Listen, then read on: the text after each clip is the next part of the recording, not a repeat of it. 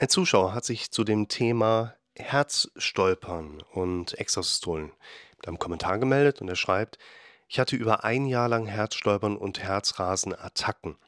Diese Herzrasensattacken haben mich so ängstlich und verrückt gemacht, da es sehr plötzlich anfing und mein Puls war bis zu 165. Ein ganzes Jahr war ich bei verschiedenen Kardiologen und auch in der Notaufnahme. Viele Ärzte haben es auf die Psyche geschoben, das habe ich auch geglaubt. Dann hatte ich plötzlich Glück und ein anderer Kardiologe, ich glaube, es war der fünfte, hat mich an die elektrophysiologische Untersuchung überwiesen mit dem Verdacht auf AV-Knoten Re-Entry-Tachykardie. Es wurde bei mir verödet und seitdem habe ich keine Herzrasensattacken mehr. Ich war so sicher, dass es psychisch ist, dass ich aktuell immer noch nicht glauben kann, dass es doch eine Herzrhythmusstörung war. Ich habe jetzt psychische Probleme damit. Ich habe immer noch Angst, dass es wiederkommt. Herzstolpern jeden Tag mehrmals am Tag. Wahrscheinlich kommt es wegen dem ganzen Stress, den ich über ein Jahr lang hatte. Wegen der Herzstolpern habe ich so eine Angst, dass die Herzattacken zurückkommen. Meine Ärztin von der elektrophysiologischen Abteilung meinte, dass mein Herzstolpern harmlos ist. Es fühlt sich aber heftig an. Jetzt überlege ich schon wieder zum Kardiologen zu gehen. Wer weiß, vielleicht haben die wieder was übersehen. Leider hat man kein Vertrauen mehr, denn ein Jahr lang haben so viele Ärzte alles auf die Psyche geschoben. Die AV-Knoten Re-Entry-Tachykardie ist angeboren und hat nichts mit der Psyche zu tun. Also Leute ärztlich abklären lassen, besser sogar mindestens fünfmal. Dreimal bringt leider nichts, sonst wird man wirklich psychisch krank. Und damit hat der Zuschauer auch nicht ganz unrecht. Also wenn man eine ärztliche Abklärung angeht und der Arzt findet nichts, also keine Krankheit, die behandlungs- oder therapiebedürftig ist, man aber trotzdem weiterhin die entsprechenden wirklich negativ empfundenen Symptome hat, dann macht eine weitere Abklärung ja auch durchaus Sinn. Es ist aus meiner Sicht aber zu voreilig, jetzt zu sagen, du musst mindestens dreimal, besser fünfmal zu dann auch noch unterschiedlichen Kardiologen gehen, da es tatsächlich eine ja, relativ seltene Situation nur ist, ein seltenes Vorkommnis, dass wirklich eine organische Krankheit für entsprechende Symptome da ist und die dann aber über mehrere Termine konsequent übersehen worden ist. Wir müssen hier auch wieder ein bisschen aufpassen, dass die Grundstruktur des False Balance eine Rolle spielt. Das heißt also eine falsche Gewichtung der Faktenlage oder Informationslage vonstatten geht. Das heißt hier ein Zuschauerbericht von jetzt zum Beispiel einem Zuschauer gesehen wird, der dann denkt, oh, ich habe auch Symptome, äh, ich war auch schon beim Kardiologen, der hat gesagt, ich bin gesund und äh, jetzt sehe ich sogar schon vielleicht zweiten Beitrag, wo dann jemand sagt, ja, bei mir wurden meine Symptome übersehen.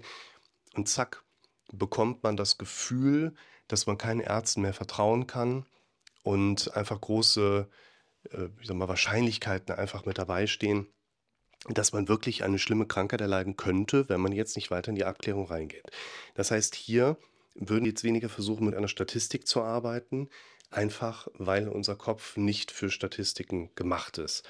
Und es macht mehr Sinn, auf die Potenzialebene zu gehen, auf die Ressourcenebene zu gehen, sodass wir uns jetzt gerade mit der Frage beschäftigen können, was haben wir denn noch für Möglichkeiten abseits einer weiteren diagnostischen Abklärung?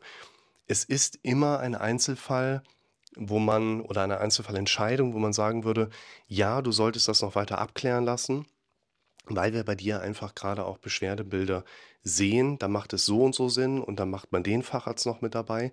Das sollte man aber nicht pauschalisieren, genauso wenig auch die Aussage, wenn nach drei Terminen nichts gefunden wurde, noch fünf besser wahrnehmen, bis man endlich was gefunden hat, weil dieses auch sogenannte Doctors Hopping oder Ärzte Hopping, das ist nachher das, was natürlich auch entsprechend nicht nur die Ärzte und das Gesundheitssystem belastet, sondern natürlich auch den Betroffenen selber, weil man in dieser Unklarheit unterwegs ist.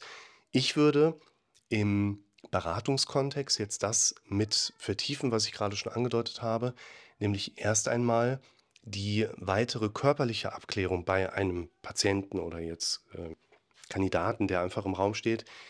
Das würde ich ja nicht unbedingt zur Seite schieben, aber wir sollten nicht unsere komplette Hoffnung darauf setzen. Das passt eigentlich ganz gut. Hoffnung ist gut, wenn wir aktiv daran arbeiten können, unsere Situation in den Griff zu bekommen. Wenn Hoffnung aber in Bezug auf eine Sache das Einzige ist, was wir haben, dann ist es eigentlich eher kritisch und wir müssen halt schauen, wie kommen wir an weitere Alternativen, wie kommen wir an weitere Wahlmöglichkeiten dran. Die ärztliche Abklärung ist nicht schlecht, die ist sogar ein integral wichtiger Bestandteil in den allermeisten Situationen. Aber wir sollten uns nicht nur darauf verlassen, sondern eben auch parallel schon gucken, wie ist das mit der Psyche. Deshalb auch hier wichtiger Punkt, wenn wir sagen, etwas kommt Psyche, dann heißt das für mich natürlich auch, je nachdem, worum es im Einzelfall geht, dass wir eben schauen, lass mal gucken, dass wir über die psychischen Ausgangspunkte da drankommen. Und wenn dann nach gegebener Zeit immer noch körperliche Symptome da sind, kann man die weitere Abklärung angehen oder man fährt die Abklärung eben weiter. Ich glaube, ihr habt verstanden, was ich meine. Insofern würde ich noch ein paar Punkte einmal kurz mit ansprechen, die in dieser Nachricht mit aufgetaucht sind. Der Zuschauer hat sich da ja etwas ja, verklausuliert auch geäußert, dass da Herzrasenattacken aufgetreten sind. Wir wissen natürlich, was damit gemeint ist, dass da eben diese sogenannten Tachykardien, sehr schnelle Pulsraten aufgetreten sind, hier im Bereich über 165, wo man bei der AV Reentry Tachykardie tatsächlich einen richtig angesprochenen körperlichen Mechanismus, der theoretisch durch psychische Faktoren in irgendeiner gewissen Form auch getriggert werden kann, aber eben von sich aus ein Krankheits- oder Störungsbild darstellt, wo eine Reizweiterleitung am Herzen insofern beeinträchtigt ist, dass eben diese hohen Pulsraten aus heiterem Himmel herauskommen. Und wenn diese Tachykardenzustände bei Menschen auftreten und dann auch Pulsraten jenseits der 120 mitbringen, dann wäre das auch aus meiner Sicht direkt ein Faktor, wo ich definitiv auch sagen würde, das ist schon ziemlich schwer, dass wir einen solchen Zustand nur über die Psyche in diesem Maße eskalieren. Das heißt, wenn jetzt dieser betreffende Kandidat mein Klient wäre und wir würden im Gespräch herausfinden, im Erstkontakt, das ist seine Symptomatik, und er würde mir sagen, das ist bereits über einen Hausarzt abgeklärt, er hat aber auch nur irgendwie ins Leere geschaut und wusste auch nicht mitzuhelfen. Dann lautet meine Aussage ja auch frühestmöglich jetzt zeitig Termine machen. Facharzt für Kardiologie, Facharzt für Endokrinologie, dass man mal auf die Schilddrüse schaut. Dann sollte man vielleicht auch den Gefäßstatus nochmal, ne, wie gesagt, kommt immer auf den einzelnen Hintergrund drauf an. Aber das ist kein Symptom mehr, was wir im Kontext von einer psychischen Belastung herausfinden. Also Pulsraten, das könnt ihr für euch mal so mit aufgreifen. Jenseits der 120 im Ruhezustand sind nicht unbedingt ein Alarmsignal, aber wenn das plötzlich auftritt und dann wirklich auch hochgeht und ihr keine Zusammenhänge, kein Reinstein, keine Vorgeschichte zu dieser jeweiligen Situation für euch mitbekommt, dann macht es auch Sinn, tatsächlich auf einer kardiologischen Ebene mal so ein bisschen konsequenter mit am Ball zu bleiben. Deshalb hier, ja, die ähm, Reentry-Tachykardien, sehr unangenehmes Beschwerdebild, aber glücklicherweise trotzdem auch insgesamt sehr selten, dass wir mit diesem Phänomen zu tun haben und hier auch richtig behandelt, also kardiologisch abgeklärt, bis es gefunden worden ist und dann eben entsprechend auch als Behandlungsmethodik die Verödung, die man dann da vornimmt. Insofern würde ich hier erstmal sagen, ist ja physiologisch bei dem Kandidaten alles sehr gut erstmal abgeklärt. Was er ja auch dann geschrieben hat, sind ja jetzt die Ängste oder sagen wir mal Restaktivitäten auf der psychischen Verarbeitungsebene in Bezug auf diese kardiologische Kiste, auf die Verarbeitung, auf die Vergangenheit, die da insofern einfach eine Rolle spielt. Und da habe ich mir zwei Punkte mal mit herausgenommen, die ich dir jetzt auch mal als Zuschauer mitgeben möchte, mit der du bestimmt auch eine ganze Menge anfangen kannst. Das wäre einmal der Punkt, dass der Zuschauer geschrieben hat, kann immer noch nicht ganz glauben, dass das eben wirklich eine Herzrhythmusstörung war und nicht vielleicht doch was Psychisches. Und als zweites auch der Punkt, dass eben dieses Herzstolpern ein sehr starker Angstinhalt ist, wo er ja große Befürchtungen erlebt, es könnte wiederkommen. Zum einen finde ich, ist in diesem Beispiel sehr gut mit erkennbar die Aussage, wir glauben nicht an das, was richtig ist, sondern wir glauben an das, was wir am häufigsten gehört haben. Und wenn bei einem Menschen, ob jetzt von außen indoktriniert oder durch das eigene Denken immer wieder erlebt und nicht dazwischen gegangen, dieses Erleben da ist, meine Symptome müssen was Psychisches sein, dann werden wir das mit der Zeit glauben, da können wir uns gar nicht wirklich vor schützen. Das sind Inhalte, die wir in unserem automatischen Denken halb der Fusion erleben, also unser Denken mit unserem Identitätsmerkmal verschmollt, nur Gedanken sind, die wir da erleben. Wir glauben, wir sind, was wir da gerade denken.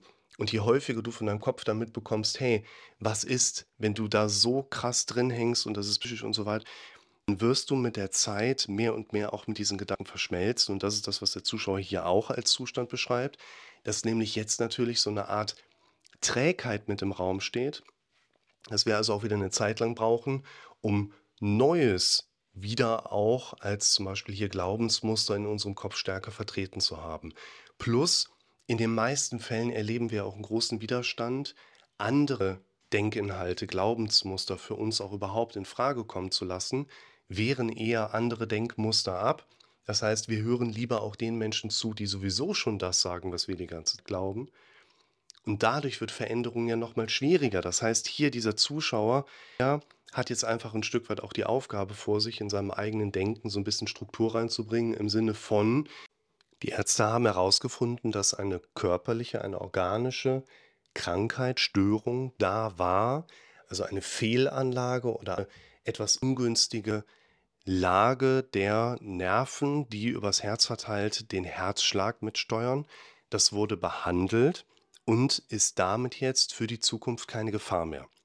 Darüber hinaus wäre die AV Reentry Tachykardie sowieso als Störungsbild zu sehen, was nicht unbedingt lebensbedrohlich ist. Es geht aber mit sehr unangenehmen Tachykardien einher und daher ist es vor allen Dingen für eine Betroffene eine große Entlastung, dass eben dort auch dran gearbeitet worden ist. Nur das ist jetzt für den Kandidaten hier die wichtige Aufgabe, sich neue Quantitäten auf die mentale Denkebene zu bringen, mit den Inhalten quasi wie mit Affirmation.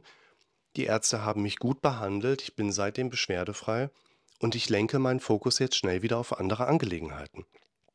Ich habe ein Video, das passt vom Modell mega gut dazu, nämlich wie du lernen kannst, deine zum Beispiel hier Situation oder deine Symptome als etwas Normales zu akzeptieren. Da geht es vor allen Dingen um den eben schon mal erwähnten Widerstand, wenn wir merken, wir wollen eine Veränderung auf mentaler Ebene, auf den Automatismen haben, dass wir da einfach eine ganze Menge dran arbeiten dürfen.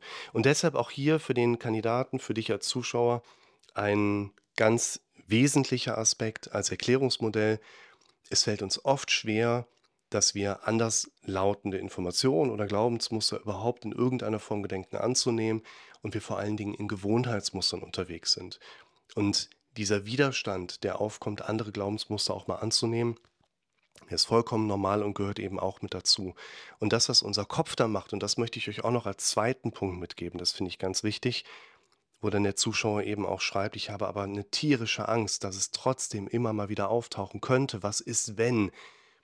Da würde ich nochmal daran erinnern wollen, dass natürlich vor allen Dingen unser Kopf erstmal in negativen, dramatischen, misserfolgsorientierten Mustern arbeitet und in dem Zusammenhang ja auch Szenarien hochgibt. Das heißt, es ist vollkommen normal und auch gesund für unseren Kopf, dass er immer mal wieder sagt, hey, überleg mal, was ist, wenn XY nochmal passiert? Und wenn jemand mit solchen Symptomen, mit solchen auch sehr großen Belastungen jetzt für sich auch wieder einen guten Abstand gefunden hat, hat er ja trotzdem aber auf der mentalen Ebene genug Inhalt, genug Input, wo das Gehirn zwischendrin auch mal sagen kann, hey, schau doch mal, da war doch mal was, was ist, wenn das nochmal auftritt? Also gehört vollkommen dazu, gehört dahin. Und um damit einen anderen Umgang zu finden, würde ich euch mal mein Video dazu empfehlen, wo ich über das Repräsentations- Prozedere unseres Kopfes was erzähle, dass ich dir eben auch mitgeben kann, hey, dein Kopf geht in einem für uns eigentlich günstigen Modus, in einem günstigen Voranschreiten tatsächlich auch immer mal wieder an alte gedankliche Präsenzen, Glaubensinhalte, Erinnerungsmuster einfach rein und ist eigentlich im Begriff, diese abzubauen, bietet uns die parallel aber nochmal an. Das heißt, wenn jetzt hier konkreter Gedanke hochkommt, was ist, wenn du nochmal eine AV-Reentry-Tachykardie bekommst? Dann können wir das eigentlich einer Lösung interpretieren, dass unser Kopf also gerade im Begriff ist, mehr und mehr Distanz zu den Dingen zu finden. Allerdings wir früher vor allen Dingen immer das so interpretiert haben, oh, jetzt ist das immer noch in meinem Kopf da. Ich dachte, ich wäre das Problem endlich mal los. Warum ist das denn noch so präsent? Das kann doch überhaupt nicht sein.